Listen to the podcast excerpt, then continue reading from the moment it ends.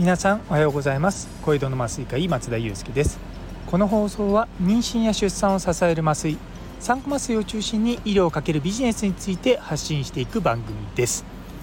というところでごめんなさい。今日の朝の配信をですねもうすっかり忘れてて申し訳ないです。あの昨日の夜到着だったってのもあるんですけれども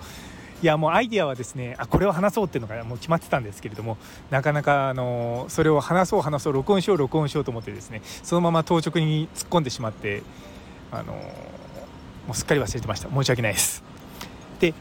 今日のテーマなんですけれども知識をつけるならば本を読みすぎてはいけないということについてお話ししようと思います。いきなり「え何？知識つけるんだったら本読めってみんな言うじゃん」って思うかもしれないんですけどもあのただ単に本をたくさん読めばいいってもんじゃないっていうお話になります。っていうのもやっぱりこう毎日毎日新しい本出てくるじゃないですか。でもうそういったのももちろん片っ端から読んでくるのもすごく大事なんですけれども私のおすすめとしてはいい本は何度も繰り返し読むってことなんですよ。でそもそもの話例えば昔もう江戸時代とかままだ今みたいにこう印刷とかがねしっかりしてなかった時って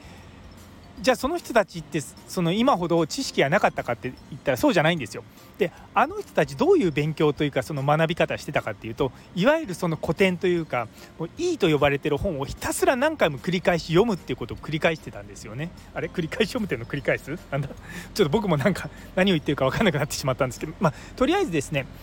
あの大事なことはいいと思った本は何度も何度も読むってことなんですよ。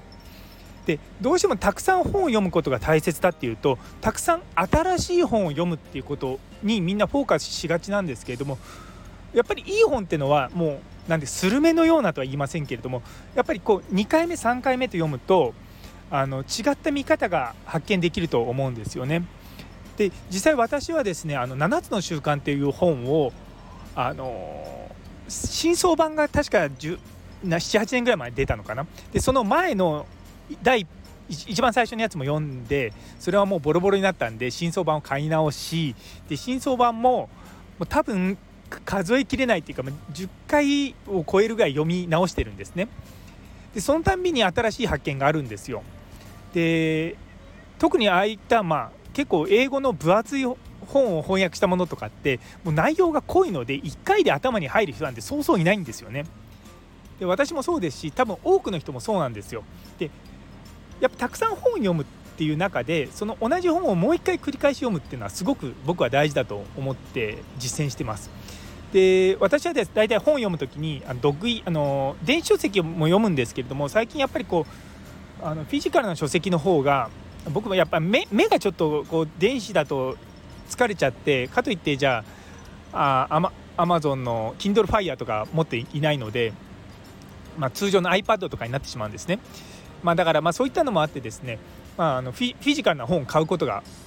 まあ多いんですよ。でその時に折り目つけてるともうパラパラパラっていってめくってその折り目のとこだけ読んだりとかするだけでもやっぱり繰り返し読むことになると思うんですよね。で僕は大体一番最初読む時はもう全くこうあの折り目を基本的につけないようにつけないようにって読むんですよ。でもやっぱりあこれはいいなとか他の本に書いてないなって思ってるとこだけこう折り目をつけたりとかしていくんですね。で折り目がやっぱり23個つく本ってあの23個ついたら多分10個ぐらいつくんですよ。っていうのは自分が今まであの出会ったことがない本だったりとかするのででそういう本はやっぱ繰り返し読むんですね。で一方中にはああこういうの書いてあるねうん書いてあるね書いてあるねうんうんうんってこう納得できるような本もあるんですよ。